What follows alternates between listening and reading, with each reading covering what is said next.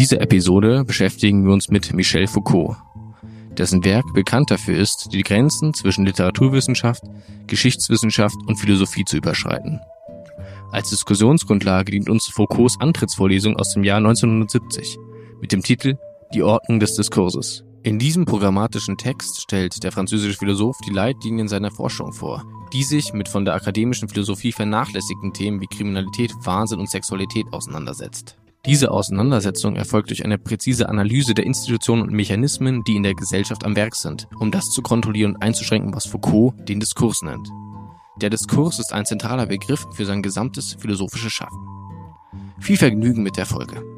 Herzlich willkommen zu Sapere Audio, dem Philosophie-Podcast für alle. Links von mir Manuel Schäfler. Guten Tag. Und wie gewohnt im Studio, heute klingt er ein bisschen anders, Kilian Kager. Schönen guten Tag zusammen.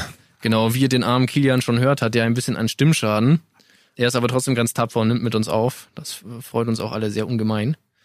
Worauf wir auch jetzt weiter freuen können, ist der Text, den wir heute machen. Wir machen von Michel Foucault die Ordnung des Diskurses. Das ist ein sehr langer, sehr schwieriger und sehr intensiver Text mit dem wir uns dann auch jetzt ausführlich beschäftigt haben. Und das ist eine Antrittsvorlesung. Ähm, saftig. So. ähm, in diesem Text geht es ja vornehmlich um den Diskurs. Foucault umkreist aber den ganzen Text lang eigentlich, was jetzt einer dieser starken Diskurse eigentlich sein soll. Deswegen bin ich jetzt mal so frei und werfe hier eine Arbeitsdefinition von dem, was man als Diskurs dann so beschreiben könnte, hinein. Und wir können ja dann im Laufe dieser Folge überprüfen, ob von dieser Arbeitsdefinition dann am Ende noch überhaupt irgendwas übrig bleibt oder ob ich komplett an dem vorbei bin, was Foucault denkt, was ein Diskurs sein könnte. Und zwar würde ich das so beschreiben, ein Diskurs ist die Möglichkeit alles Sagbaren, also ein Diskurs gibt praktisch Kontext zu Aussagen. Eine Aussage kann immer wahr sein erst innerhalb eines Diskurses. Sozusagen die Menge aller Aussagen in einem Bereich. Foucault macht da ja auch immer dann ganz verschiedene Beispiele, zum Beispiel in der Medizin wäre dann der Diskurs, also praktisch die Menge aller möglichen Aussagen, die man vernünftig in Bezug auf Medizin sagen kann. Und da gibt es auch noch wieder ganz viele verschiedene Sachen und das ist ganz plural und er würde sich wahrscheinlich schon darüber, wie soll man sagen, darüber streiten, dass ich jetzt den Begriff vernünftig benutzt habe, aber das war so. Das habe ich jetzt mal gemacht. Weißt du frei. Wie steigen wir da jetzt am besten ein? Also ich finde, er steigt selber sehr schön ein in diese Antrittsvorlesung. Jetzt, wo wir vielleicht eine grobe Vorstellung haben, was ein Diskurs ist, sagt er ja, ihm ist es eigentlich ein bisschen zuwider, jetzt so eine Antrittsvorlesung zu halten, weil er müsste jetzt irgendwie einen radikal neuen Diskurs anstoßen und er will eigentlich gar nicht in dieser Position sein, jetzt der Urheber eines Diskurses zu werden. Aber er sagt es, und das auch schon so wirft schon ein bisschen voraus, worum es ihm vor allem geben wird, in der Auseinandersetzung mit dem Begriff Diskurs. Er sagt, das macht man nun mal so an Institutionen wie zum Beispiel der Universität. Wenn man da als neuer Professor hinkommt, dann hält man vor Publikum eine Vorlesung wo man so ein bisschen sein Programm irgendwie vorstellt, was man jetzt in den nächsten Jahren vorhat. Ich meine, dass deine Arbeitsdefinition doch erstmal ganz gut ist, weil die natürlich Fragen aufwirft, die Foucault dann auch behandelt. Also was zählt zum Möglichen des Sagbaren? Wer darf das sagen? Wer bestimmt, wer was sagen darf? sind alles Themen, auf die sich Foucault in dieser Antrittsvorlesung stürzt. Und deswegen ist deine Arbeitshypothese, glaube ich, auch ein ganz guter Aufhänger für das, was wir jetzt programmatisch mit ihm zusammen behandeln wollen. Man könnte ja auch mal mit seiner Hypothese dann äh, einsteigen, dass er sagt, die Produktion des Diskurses wird in jeder Gesellschaft kontrolliert, selektiert, organisiert und kanalisiert durch gewisse Prozeduren, deren Aufgabe es ist, die Kräfte und die Gefahren des Diskurses zu bändigen. Sein unberechenbar Ereignishaftes zu bannen, das äh, klammern wir vielleicht nochmal ein.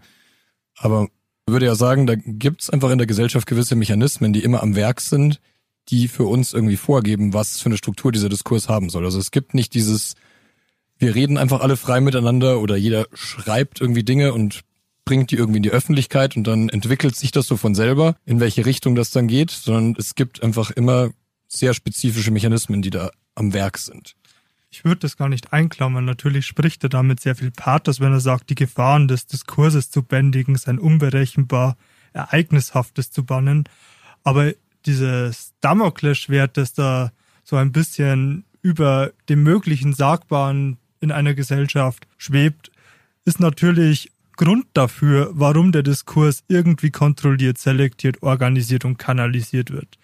Und ich meine, dass diese vier Stufen auch, auch sehr präzise das beschreiben, dass es eben Organe in einer Gesellschaft gibt, die sagen dürfen, darüber wollen wir sprechen, darüber sprechen wir eher nicht, dass ausgewählt wird, wer sprechen darf, dass das strukturiert wird, wie gesprochen werden kann und soll und dass das dann letztlich auch durch verschiedene Sprachrohre hindurch kanalisiert wird.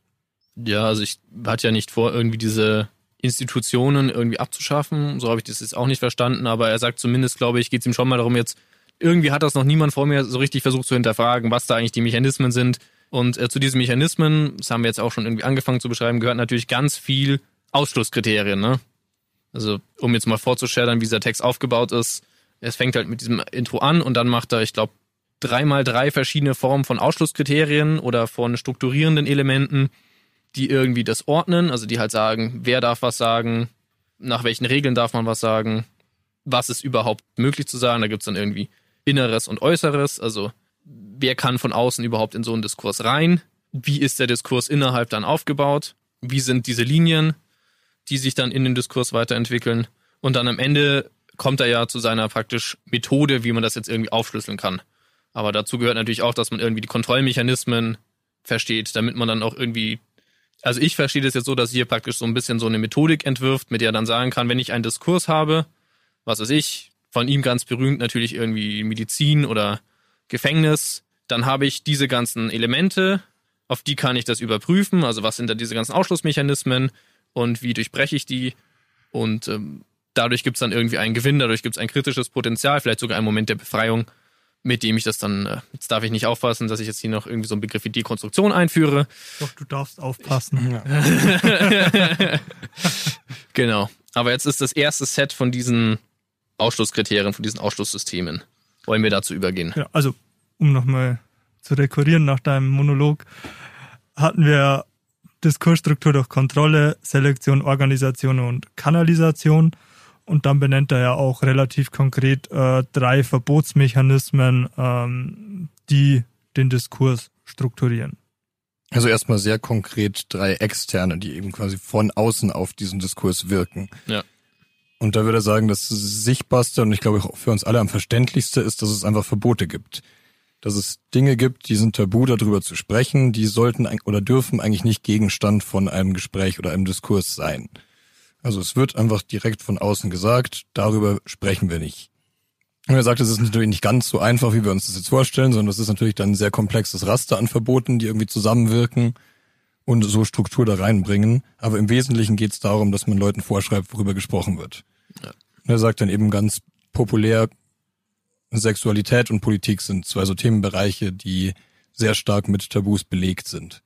Ja. Ein Demokrat darf folgende politische Meinung X nicht haben. Zum Beispiel. Genau. Und dann äh, hat er eben diese drei Verbotsmechanismen. Zum einen, dass ein sprechendes Subjekt äh, vom Diskurs ausgeschlossen werden kann durch die Unterscheidung, ob es vernünftig spricht oder ob es wahnsinnig spricht. Ja, Und das, das ist, wahnsinnige ja. Subjekt wird ja in aller Regel nicht gehört. Es ist ein sehr diffuses Feld, wer der Wahnsinnige ist oder wer wahnsinnig ist. Aber Scheinbar gibt es eine institutionelle Ebene, zum Beispiel ein, ein gewisses Fachpublikum in einem wissenschaftlichen Diskurs, das sagt, was eine vernünftige Theorie ist oder nicht. Ja, und wenn du von dieser vernünftigen Theorie halt zu sehr abweichst, dann kannst du da nicht mitmachen. Da würde ich aber behaupten, ähm, das ist dann später, wenn man irgendwie zu dem Begriff der Disziplin kommt, glaube ich, ist es fast nochmal deutlicher. Hier macht das ja auch so, er fängt ja wirklich an und sagt, ähm, seit dem Mittelalter, das ist so eine Tendenz, die man generell hat, dass man immer versucht, zwischen Vernunft und Unvernünftigen, also Wahnsinnigen zu unterscheiden. Und seit dem Mittelalter tritt der Wahnsinnige dann entweder überhaupt nicht auf oder wenn er dann was sagen darf, dann ist es praktisch so, weiß ich nicht, so dieser, dieser Narr, der naiv etwas ausdrücken kann, was die ganzen Weisen irgendwie nicht erkennen. Und dann in der Neuzeit wird der Wahnsinnige dann komplett durchkategorisiert, der wird dann medizinisch in Clustern erfasst und wird dann so eingedämmt. Das ist irgendwie so noch eine, eine ganz große Bewegung drumherum. Ja, und interessanterweise sieht man ja daran auch schon so ein gutes erstes Beispiel, wie Foucault arbeitet, wenn er sich so Diskurse anschaut oder auch eben Mechanismen in Diskursen anschaut. Weil er ja auch dafür bekannt ist, dass er eben jetzt nicht nur so ein rein systematischer Philosoph ist, sondern dass er eben auch sehr historisch vorgeht und sich Quellen anschaut und historische Entwicklungen anschaut und eben sagt, wie war das denn wie ist man früher, wie du sagst, mit Wahnsinnigen umgegangen oder mit Leuten, die man eigentlich nicht im Diskurs haben will?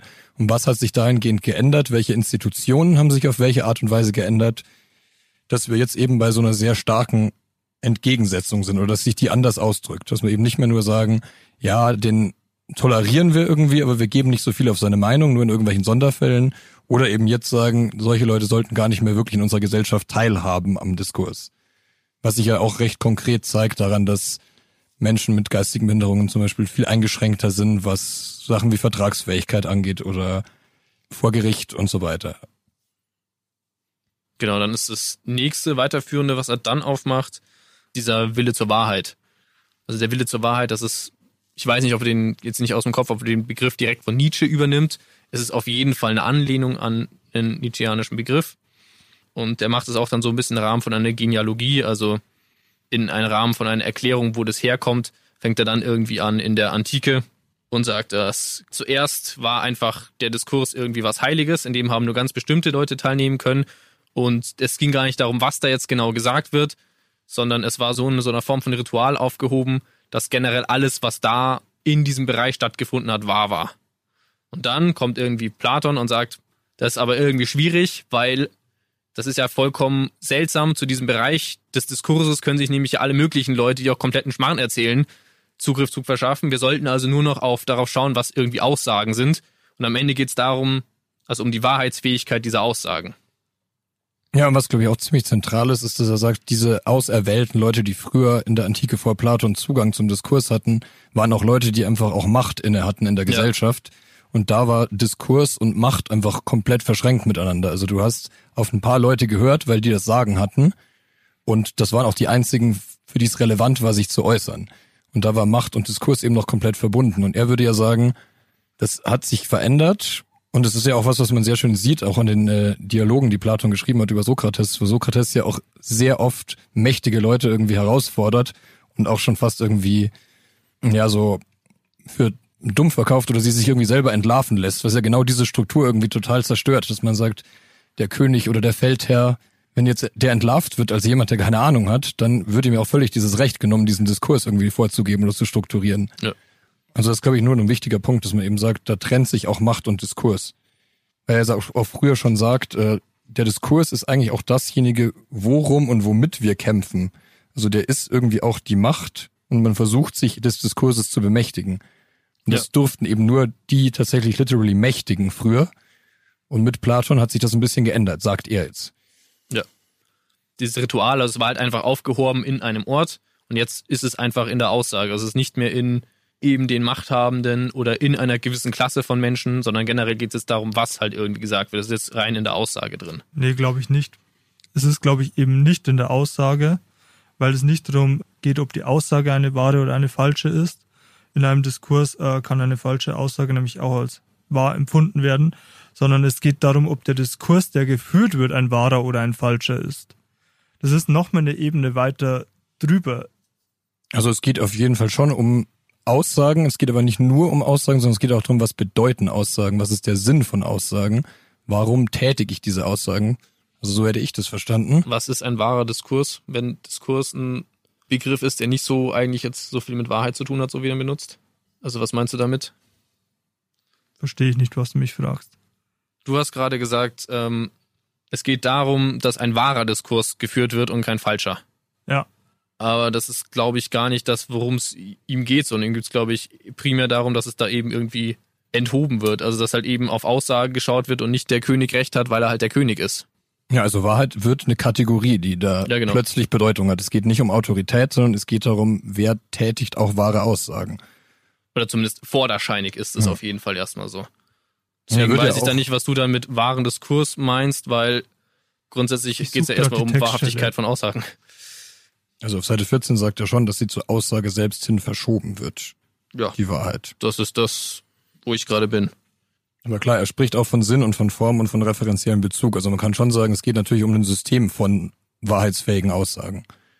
Ja, ja, aber es gibt nicht den wahren Diskurs. Das ist das, was mich bei Manu irgendwie jetzt gerade verwirrt hat. Nein, ich meinte auch nicht, dass es den wahren Diskurs gibt, sondern okay. äh, Du meinst, dass ein Diskurs nach der Wahrhaftigkeit seiner Aussage irgendwie ja. beurteilt werden soll? Ja, genau, okay, das heißt, wir reden über dasselbe.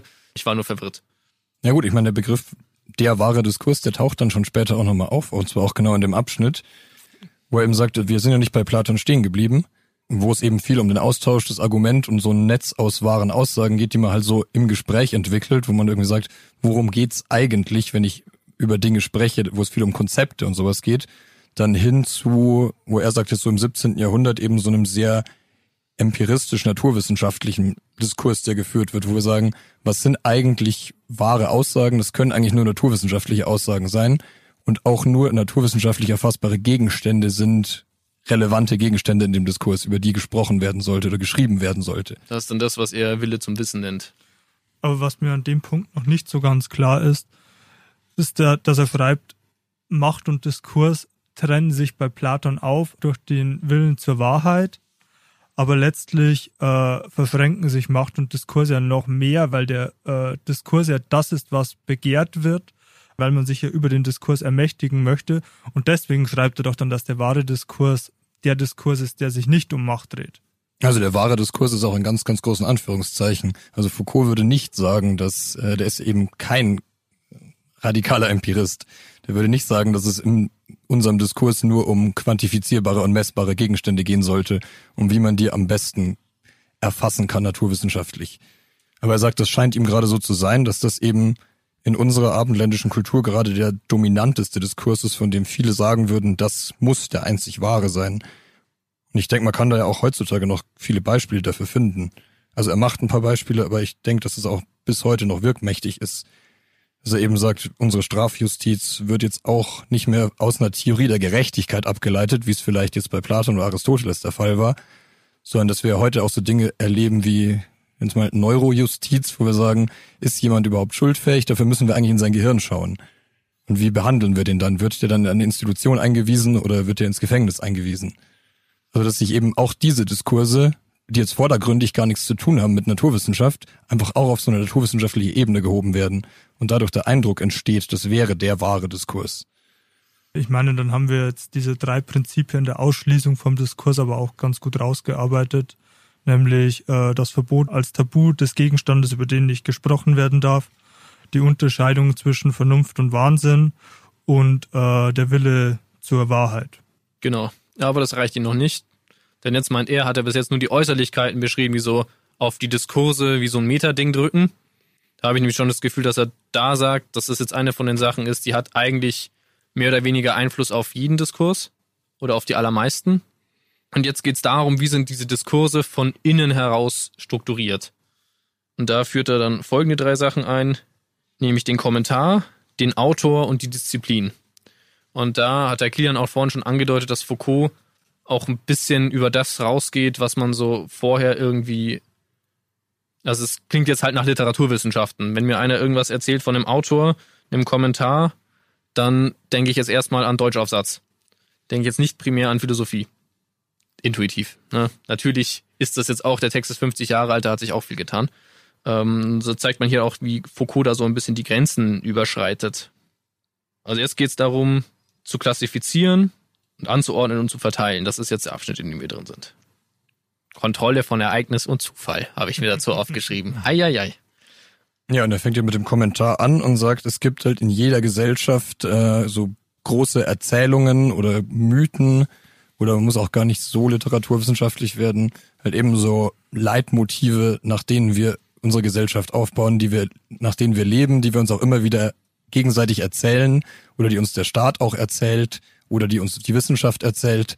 Ebenso Dinge wie, ja, vielleicht was in unserer Nationalhymne irgendwie gesungen wird oder ich glaube, wir können da auch viel einfacher anfangen, wenn man in diesem Literatur oder in diesem Schrifttext beispielsweise können wir einfach sagen, zum Beispiel, wenn man jetzt äh, von Kant seinen Aufsatz Was ist Aufklärung liest. Ja, das ist sicher das einfacher als die Nationalhymne.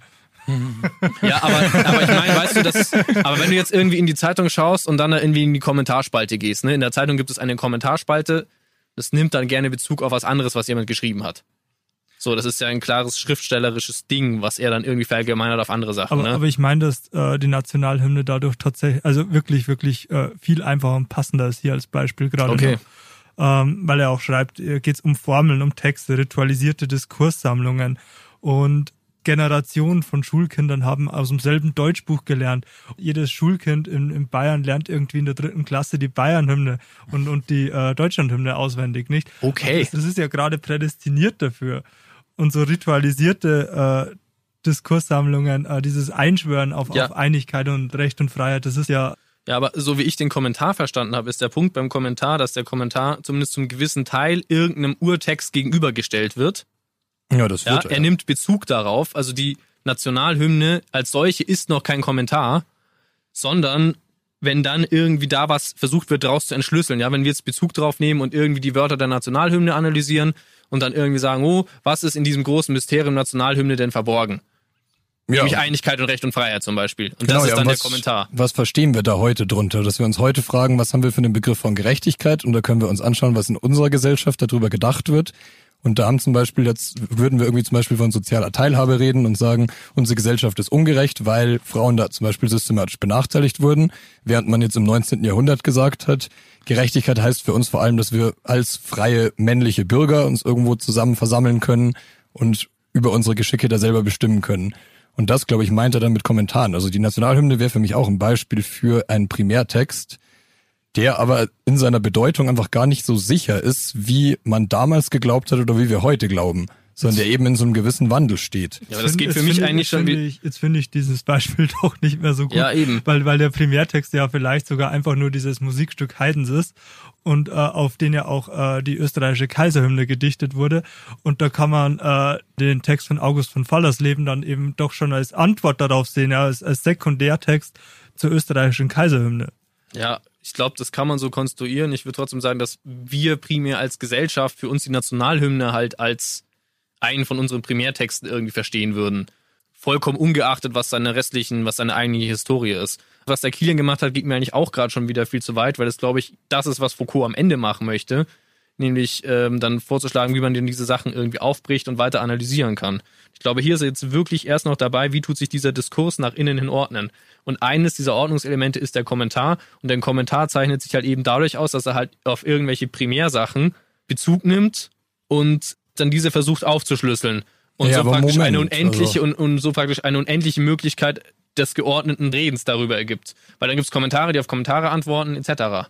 Ja, aber es heißt eben schon, dass dieser Primärtext auch aktualisiert wird durch Kommentare. Das äh, sagt ja, ja, auch das im Text. Ist schon ist, in der Wechselbeziehung. Eben, das muss für uns ja immer noch irgendwie relevant bleiben, dieser Primärtext. Und deswegen kommentieren wir den. Es muss nur am Ende schon immer klar sein, natürlich, wir dürfen da nicht zu weit weggehen. Wir dürfen da keine völlig verrückten Ideen haben, was dieser Primärtext heißen könnte oder gar den irgendwie komplett über Bord werfen. Ja. Sondern der Kommentar dient schon dazu, dass wir uns als Gesellschaft immer wieder versichern, worauf wir uns beziehen und was wir irgendwie gemeinsam haben, auch teilweise.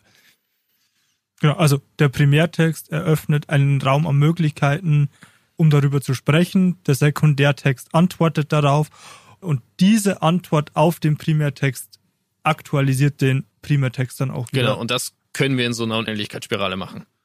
So. Ja, und damit bannt eben den Zufall, weil wir nicht anfangen, über ganz andere wilde Dinge zu sprechen, ja. sondern wir uns immer wieder auf dasselbe beziehen. Zwar immer wieder in abgewandelter Form, aber. Also immer erneut aktualisiert, ja. aber ja, genau. Was machen wir aus diesem? Ja, was beim Beispiel Nationalhymne auch noch schön ist, dass er mir auch sagt, diese, der Kommentar strukturiert nämlich auch, was irgendwie Sachen sind, die einen gewissen Wert haben und was irgendwie eher so banale Sachen sind. Also, dass wir zum Beispiel über unsere Nationalhymne anders reden, als über irgendwelche Ballermann-Lieder. Also, dafür ist auch der Kommentar da, dass er einordnet, an welcher Stelle die irgendwie gesellschaftlich stehen, genau. diese Primärerzählungen. Also, dass wir die Nationalhymne immer noch singen und das Donaulied nicht mehr singen. okay. ähm, Sprechen ja nicht dafür aus, dass wir eins. äh, für alle, die gerade nicht ins Studio schauen konnten, ich wollte gerade super smooth auf den Autoren weiterleiten, dann ist mir der Kilian ins Wort gefallen. Ähm, ich weiß nicht, was ich mit diesem Mann machen soll. Nicht mal, wenn seine Stimme kaputt ist, hört er auf zu reden. Äh, ich hätte ihn fast jetzt einen Stift durch die Gegend geworfen. Aber gut, also ich glaube, zum Kommentar ist an der Stelle jetzt dann auch alles gesagt. Also sicherlich nicht. Das gibt nämlich unendlich viele Kommentare auf den Kommentar bei Foucault aber zumindest in unserem kleinen Kontext jetzt hier. Was machen wir mit dem Autoren? Das ist nämlich das nächste, was jetzt einführt. Und für mich, man merkt es vielleicht schon, ich struggle schon ein bisschen mit dem Kommentar, aber mit dem Autoren bin ich wirklich verwirrt. Ich finde, er hat eine ganz gute Hypothese oder ein kleines, knackiges Zitat, das mich äh, aus dieser Verunsicherung herausgeholt hat. Der Autor ist dasjenige, was der beunruhigenden Sprache der Fiktion ihre Einheiten, ihren Zusammenhang, ihre Einfügung in das Wirkliche gibt. Das habe ich mir auch rausgesucht, dieses Schön. Zitat. Und das erklärt den Autor, glaube ich, ganz gut, dass es nicht notwendigerweise dieses eine sprechende Subjekt ist, äh, das den Autor bei ihm charakterisiert und die Zuschreibung auf eine Person, sondern dass der Autor dasjenige, ja auch nicht der oder diejenige, sondern neutral, dasjenige ist, was verbindet, was Gesagtes zusammenführt und was das noch nicht ausgesprochene in die Wirklichkeit hineintransportiert, so dass es gesprochen ist. Okay, also wir reden hier nicht von dem Autor, oder reden wir doch von dem Autor im Sinne von Manuel Schäfler hat mal irgendeinen sehr mittelmäßigen Essay für irgendeine Konferenz geschrieben, sondern wir reden praktisch von der Kategorie, was der Autor ist, wie er diese Diskurse irgendwie ordnet, mitzuordnen hilft. Also von der Kategorie des Autors. Kann man das so sagen? Oder ist der Kategoriebegriff auch schon wieder verfehlt? Also ich habe ihn so verstanden, dass der Autor eben dazu dient, dass er uns eine gewisse Sicherheit darüber gibt, was für eine Art von Diskurs das ist. Dass wir nicht sagen, wir haben hier so eine wilde und lose Sammlung von gewissen Texten und wir müssen jetzt jeden einzelnen von denen anschauen und wie die zusammenhängen und ob die überhaupt zusammenhängen, sondern dass wir sagen, wir schreiben gewissen Leuten einfach eine gewisse Zahl von Texten zu und sagen, das ist der Autor und wir bilden uns teilweise ein, dass wir ja irgendwas über diesen Autor wüssten. Dass wir uns so Fragen stellen wie, was ist in seiner Biografie passiert, dass er jetzt so und so über Dinge denkt. Was hat sich Michel Foucault alles gedacht, als er diese Antrittsrede geschrieben hat? Man muss sich einen Zusammenhang, eine Thematik ausdenken, die man dem Bewusstsein oder dem Leben des vielleicht tatsächlich etwas fiktiven Autors zuschreibt. Weil wir natürlich uns einen Autor im Kopf zusammenbasteln, Okay. wie Michel Foucault dagestanden ist und sich Gedanken über seine Antrittsvorlesung gemacht hat. und über seine ganzen anderen Werke und irgendwie ist von denen alle der Punkt, der da zusammenhängt, Michel Foucault. Und deswegen brauchen wir Michel Foucault, damit wir das alles an ein Werk ordnen können. Ja, und es ist Oder auch damit so wir all diese Werke auch irgendwie in einen Zusammenhang ja, uns auch so gut drüber unterhalten können jetzt, Ja. auch im Rahmen von so einem Gespräch. Das ist halt super literaturwissenschaftlich, ne? Ja, würde ja auch sagen, gerade in der Literaturwissenschaft ist die Bedeutung auch wieder ziemlich gestiegen vom Autoren, weil das ja früher auch nicht so war. Früher hatte man halt irgendwelche mündlich überlieferten Geschichten, die man sich erzählt hat, also jetzt bei uns. Und ja, da war das nicht so eine zentrale Frage, wer sich die ausgedacht hat.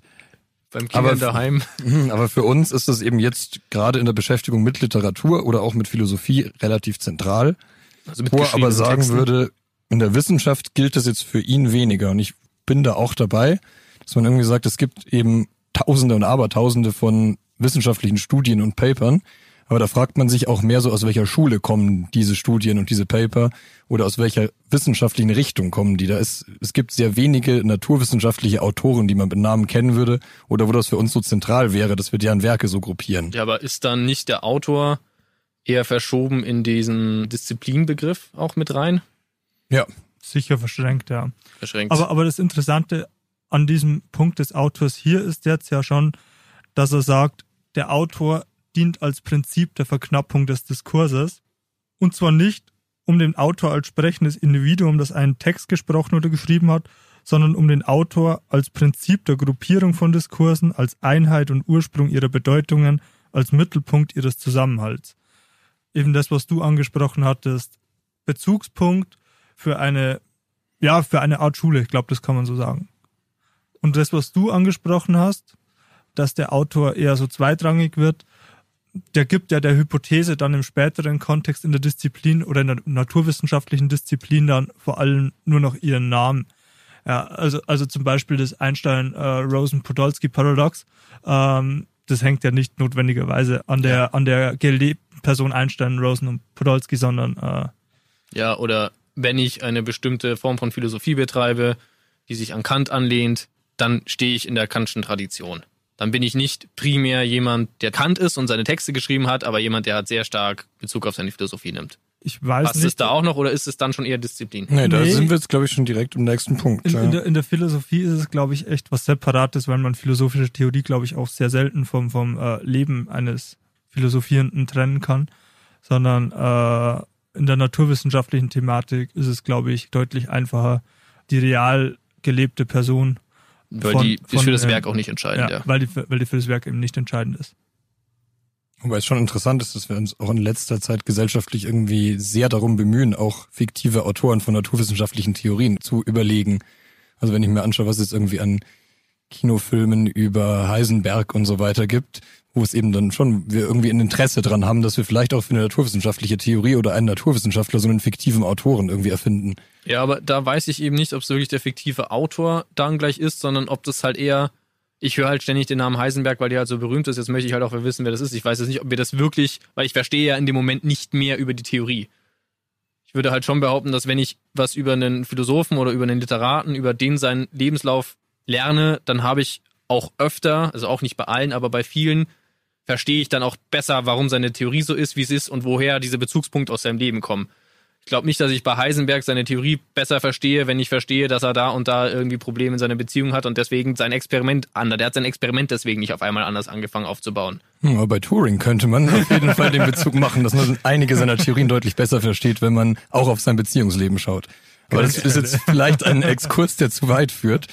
Ja, ich glaube, er betont ja auch immer wieder, dass das auch alles nicht so klar eindeutig voneinander zu trennen ist, sondern auch eben genau, wie wir gerade schon gezeigt haben, miteinander verwoben ist.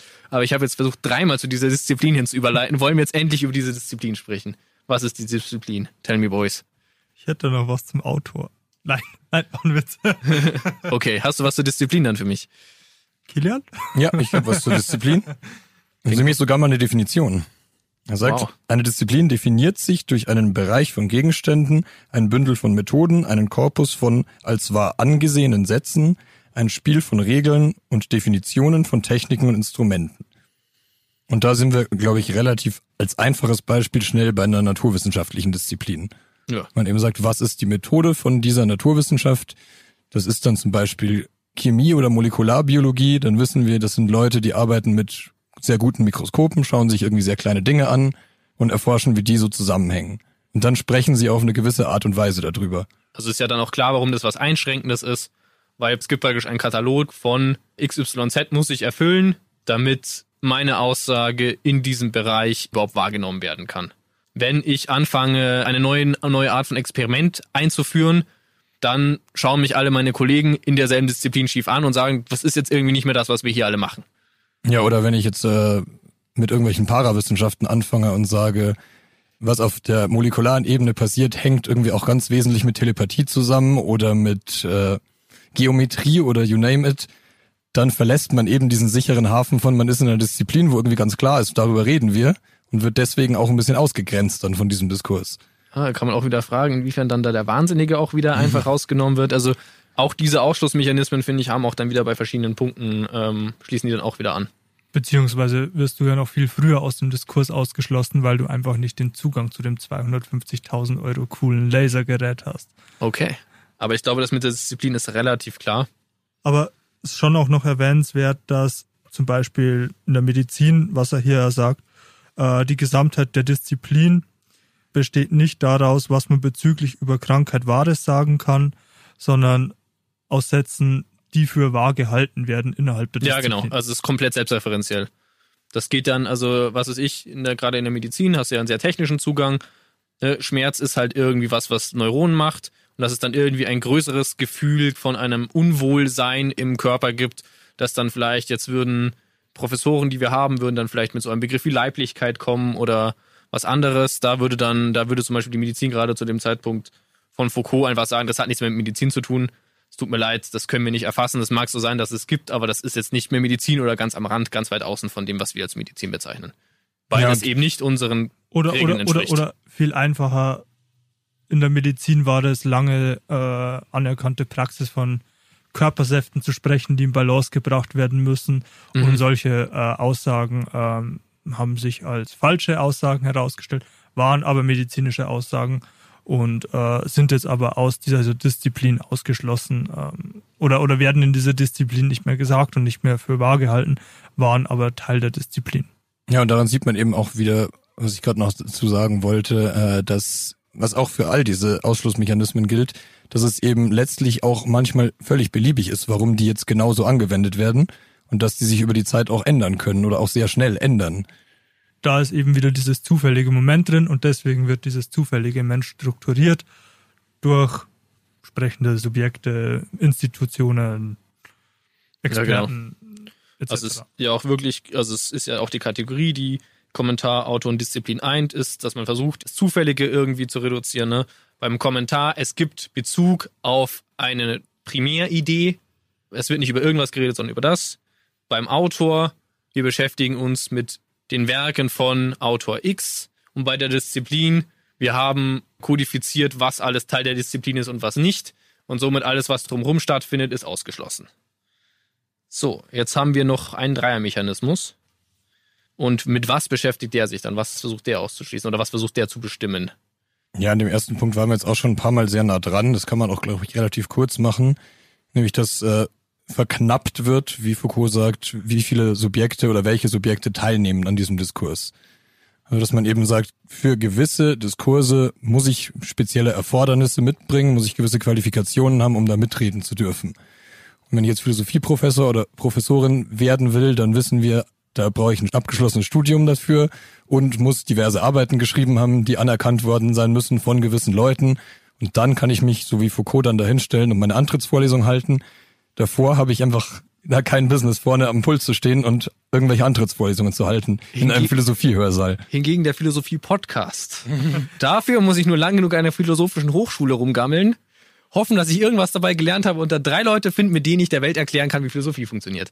Richtig, weil nicht alle Regionen des Diskurses sind in gleicher Weise äh, offen und zugänglich. Manche sind sehr stark abgeschirmt, aber der Podcast nicht. Was man heutzutage ja auch sehr gut sieht. Deswegen hat alle Welt inklusive uns einen Podcast. Gut, was machen wir jetzt? Ritual oder Doktrin? Beziehungsweise was versuchen jetzt eigentlich dieses Dreierbündel, was versucht das eigentlich nochmal einzugliedern oder zu kontrollieren? Für was sind diese drei jetzt Kontrollmechanismus? Es gibt, glaube ich, eine dritte Gruppe von Prozeduren, welche die Kontrolle der Diskurse ermöglichen. Ja, ich glaube auch, dass das mehr so ein, äh, eine Art Anhang schon beinahe ist für diese externen und internen Mechanismen, weil sich da jetzt eben auch zeigt, dass die sich teilweise überschneiden oder noch stärker überschneiden als davor. Und beim Ritual sagt er ja, damit hat er ja auch angefangen, ich bin hier an der Uni, da gibt es gewisse Rituale, wie zum Beispiel, dass ich als Professor wahrscheinlich da relativ schick angezogen da vorne stehe und meine Antrittsvorlesung halten darf. Und deswegen ist das für ihn eine sehr sichtbare Form, die eben auch wieder definiert, wer an irgendwas teilnehmen darf, was der können muss, was für Gesten und was für Verhaltensweisen da erlaubt sind und welche nicht. Also das überschneidet eben so ein bisschen diese Verknappung der Subjekte ja. mit dem Tabus, die wir haben, wie ich mich da verhalten soll, wie ich mich eben nicht verhalten soll. Oder der Patriarch sitzt am Ende des Tisches und überschaut alle und darf den ersten Satz sagen. Ja, oder einfach nur, man muss jene oder diese Form von Kleidung tragen, um hier mitmachen zu dürfen. Genau.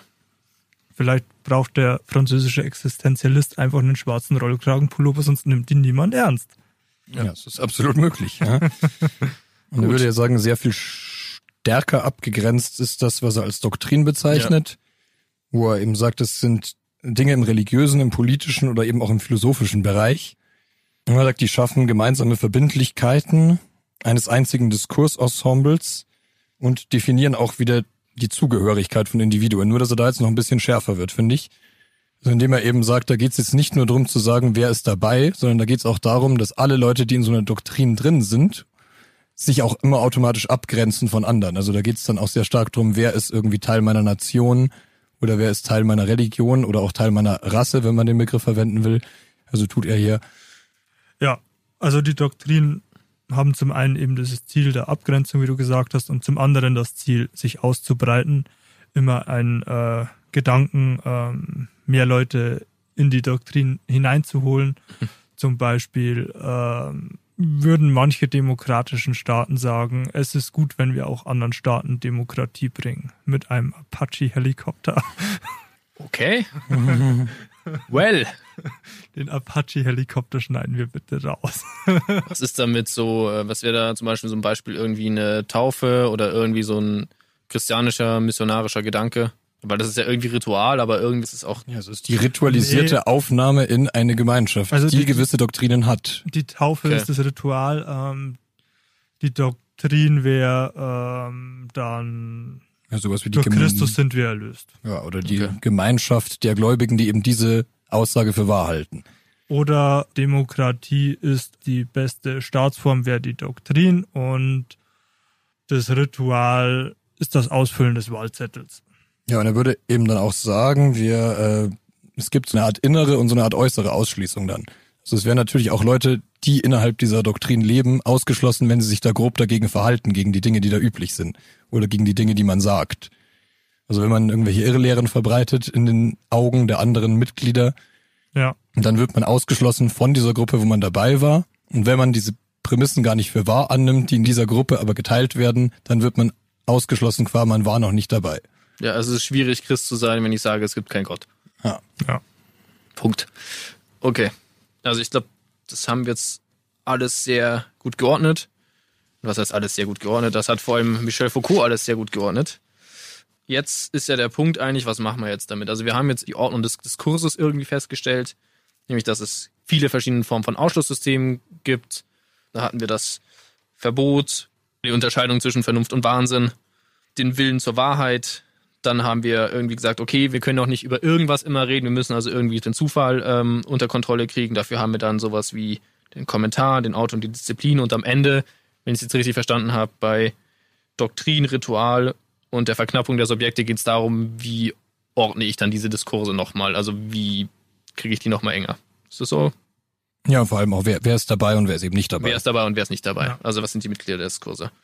Gut. Und dann könnte eigentlich Michel Foucault jetzt auch einfach sagen, gut, das habe ich euch irgendwie eine Stunde lang so ziemlich äh, erklärt, was ein Diskurs ist und jetzt mache ich die Bücher zu und wir gehen alle nach Hause und trinken eine Flasche Wein oder feiern jetzt noch irgendwie mal einen tollen Antritt.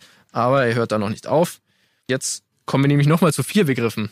Und Mir fällt gerade auf, hier ist die erste positive Definition eines Diskurses. ja. Was kann der Diskurs denn legitimerweise anderes sein als ein behutsames Lesen? ja, oder an anderer Stelle, der Diskurs ist immer nur ein Spiel. Ja. Aber das ist ja auch irgendwie fast zynisch, wenn man sich anschaut, was er davor sagt über den Diskurs oder was er jetzt gleich sagen wird, wenn wir weiter im Text gehen. ja, was wird er denn gleich sagen? Na, jetzt kommt er selber dazu, weil er ja doch auch eingangs sagt, er eröffnet jetzt doch einen Diskurs, kommt er eben auch dazu, dass er methodische Grundsätze entwerfen muss für diesen Diskurs. Ja. Dass er eben sagt, angefangen mit dem Prinzip der Umkehrung, wie er das nennt, sollen wir uns darauf fokussieren, wo wird dieser Diskurs denn negativ beschnitten oder verknappt. Wir sollen nicht irgendwie schauen, was haben Leute immer schon irgendwie gesagt, geschrieben und so weiter und merken so, ja, das ist eine wunderbare, schöne, positive Fülle von worüber sich Leute austauschen. Sondern wenn wir Diskurs verstehen wollen, sollen wir uns anschauen, wie hat sich historisch entwickelt, wie negativ darauf eingegriffen wurde, wer da ausgegrenzt wurde und mit welchen Methoden ausgegrenzt wurde.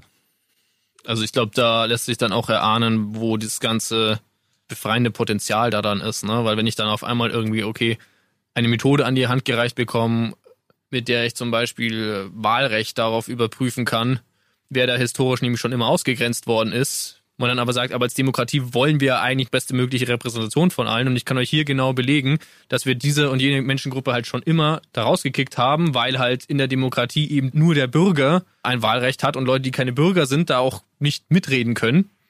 Man sich dann aber fragen muss, ist das denn überhaupt so gerecht und so in Ordnung? Und das halt nicht einfach, wie soll man sagen, es gibt uns halt die Möglichkeit, unsere eigene Narrative irgendwie anzufangen zu hinterfragen. Okay, die Umkehrung. Ja, und dann kommt er ja zum Prinzip der Diskontinuität, dass es, obwohl es Systeme gibt, die den Diskurs verknappen und äh, die den Diskurs irgendwo kontrollieren, dass man nicht annehmen soll, dass es unterhalb dieser Ebene, unter der verknappt wird, einen äh, schweigsamen weiteren kontinuierlichen Diskurs gibt. Ja, das wird man ja wohl noch sagen dürfen Mhm. ähm, sondern dass eben der Diskurs auf einer Ebene geführt wird und darunter geht es nicht kontinuierlich weiter zu vielen Subjekten, die auch etwas zu sagen hätten, aber nicht dürfen. Ja, weil immer wo Diskurs ist, wird es auch immer Möglichkeiten oder Prinzipien geben, die den einschneiden oder verknappen. Wie wir jetzt ja gerade zum Beispiel sehr, zum Beispiel Doktrinen etc., die wir gerade, die er ja gerade sehr großer breiter Ausführlichkeit auch gezeigt hat. Ja, dann spricht er noch über den schönen Begriff Spezifizität. Was ist denn der spezifische am Spezifitätsbegriff? Also er sagt, finde ich wieder ein schönes Zitat eigentlich, die Welt ist kein Komplize unserer Erkenntnis. Also er will damit sagen, wir haben nicht oder wir dürfen nicht annehmen, wenn wir aufhören, Diskurse zu führen und einfach nur den Blick für die wahren Dinge finden würden, dann könnten wir auch aus der Welt einfach rauslesen, was da passiert und was richtig ist. Sondern er würde sagen, es bleibt uns nichts anderes als Diskurse zu führen, in verschiedenen Disziplinen zu sein, zu forschen, zu diskutieren, was richtig ist, weil das ist die einzige Möglichkeit, wie wir Zugang zu wirklicher Erkenntnis haben. Also er ist da jetzt kein naiver Realist, der sagt, so schlecht diese ganzen Diskurse sind, wenn wir die einfach weglassen würden und uns auf so eine Ursprünglichkeit besinnen würden, dann würden wir schon verstehen, was in der Welt los ist. Genau darin liegt ja dann auch das vierte Prinzip, nämlich das Prinzip der Regelhaftigkeit, dass wir eben Strukturen und Mustern äh, folgen sollen. Und darin kommen wir dann eben auch zur Erkenntnis. Fehlt da nicht noch die Äußerlichkeit? Ja, er nennt das auch Prinzip der Äußerlichkeit, aber das, Ah, okay, das hätte ist ich mich jetzt nicht dran aufgehängt. sind wir einmal durch diesen Text gekommen. Also wir haben nicht den ganzen Text gemacht. Ihr könnt es euch gerne nochmal nachlesen. Zwischendrin haben wir ein bisschen was ausgelassen und am Ende geht es auch nochmal weiter. Dann nimmt er nochmal Bezug auf viele andere Philosophen und irgendwie seinen Stand gerade. Nein, am Ähm. Ende geht's nicht mehr weiter. Am Ende ist es zu Ende. Okay, aber es geht dann gegen Ende, bevor es zu dem Ende kommt. Er schreibt dann nochmal fünf, sechs äh, Seiten über ganz viele andere Sachen. Ist auch sehr lesenswert. Wir wollten uns jetzt aber eben auf diesen Kern konzentrieren. Und wir haben ja mit einer Einleitung begonnen. Und jetzt lese ich nochmal. Wir haben mit einer Einleitung begonnen und Mit einem Ende hören wir auf. Vielen Dank. Äh, aber ich würde jetzt nochmal diese, naja, meine Hypothese, was jetzt so ein Diskurs ist, würde ich jetzt nochmal irgendwie hinstellen. Und dann können wir schauen, was davon noch übrig geblieben ist. Ob man das immer noch so sagen kann oder ob wir jetzt eigentlich das anders, komplett anders verstehen würden. Also ich habe mir am Anfang aufgeschrieben, als Diskurs könnte man verstehen, die Möglichkeit des Sagbaren. Der Diskurs gibt Kontext und macht äh, konkrete Aussagen wahr. Der ist praktisch auch die Menge aller Aussagen in einem spezifischen Bereich. Und was mir da jetzt persönlich fehlt, ist diese ganze Meta-Annahme von Diskurs. Weil ich habe das Gefühl, dass Foucault verschiedene Begriffe des Diskurses gebraucht. Einmal redet er von spezifischen Diskursen und auf der anderen Seite redet er auch irgendwie von dem äh, Diskurs im Allgemeinen. Ne, bei diesen anfänglichen Ausschlusskriterien, nämlich von dem Verbot, Wille zur Wahrheit ähm, und Vernunft und Wahnsinn, habe ich das Gefühl, dass er damit wirklich die basalsten Kategorien von Diskursen meint. Also die halt wirklich praktisch auf so gut wie alles irgendwie eine Einwirkung haben, während natürlich eine Disziplin sich jeweils komplett spezifisch zeigt. Ja, ich hatte mich jetzt eingangs dran gestört, dass du sagst, der Diskurs, weil wir ja gelernt haben, dass es sehr diskunit, äh, diskunit, ach, fuck, ich kann nicht mehr reden. Dass es ja Endlich. sehr viele verschiedene Diskurse sind, die parallel laufen, die sich widersprechen, die einander ausschließen, teilweise sich irgendwie gegenseitig befruchten. Aber dann habe ich gesehen, dass ja, oder mich erinnert, dass ja dieser äh, Text die Ordnung des Diskurses heißt. Und ich mich jetzt frage, will er damit eigentlich vor allem provozieren oder würde er sagen, es gibt eben doch irgendwie so etwas, also entweder ist es, wie du sagst, er hat versucht rauszuarbeiten, was sind so verallgemeinerbare Prinzipien an allen Diskursen. Dann hätte man sich aber auch fragen können, ob man den Text nicht besser die Ordnung der Diskurse nennt. Oder heißt es nicht doch, dass es sowas wie den einen Diskurs gibt? Ich glaube nicht, dass es den einen Diskurs gibt oder äh, dass es eine abgeschlossene Menge an Diskursen gibt. Das ist ja auch nicht der Fall. Ja. Wann immer etwas Mögliches gesagt wird, eröffnet es einen Diskurs und rekurriert auf vorherige Diskurse oder auf einen Diskurs. Und die Ordnung des Diskurses bezieht sich, glaube ich, darauf, dass er versucht, sowohl einen spezifischen Diskurs in die Gesamtheit der Diskurse einzubetten, als auch methodisch zu analysieren oder eine Methode vorzustellen, wie man einen Diskurs analysiert. Deswegen ordnet er den Diskurs, deswegen halte ich den Titel für adäquat, aber es wird im Text ja sehr wohl deutlich, dass es nicht einen Überdiskurs gibt, der die anderen Diskurse be, be, be ähm, Ja, der denen irgendwie zugrunde liegt oder auf nee, dem ich, die alle wollte, ich habe ein aufbauen. anderes Wort gesucht. Fuck, ich hatte es gerade. B Fruchtet. Stimmt. Ich glaube, es war bestimmt. Bestimmt. Ähm, genau, und deswegen halte ich das eben für sehr adäquat, den Text die Ordnung des Diskurses zu nennen, weil es Diskurshaftigkeit als Prinzip beschreibt, aber eine methodische Analyse eines Diskurses ist. Ja, und ich glaube, wir haben jetzt hier gut was aufgenommen. Es war diesmal wieder ein, ein schwierigerer Text, viele Begriffe, viele komplexe Sachen. An den Text kommt man recht leicht auch so dran. Könnt ihr euch gerne parallel dazu das ein bisschen durchlesen. Ähm, war wirklich ein schönes, intensives Gespräch. Ich hoffe, ihr hattet so viel Spaß beim Zuhören, wie wir beim Diskutieren. Und in diesem Sinne will ich dann die Folge auch beenden. Tschüss, bis zum nächsten Mal. Ciao. Auf Wiedersehen.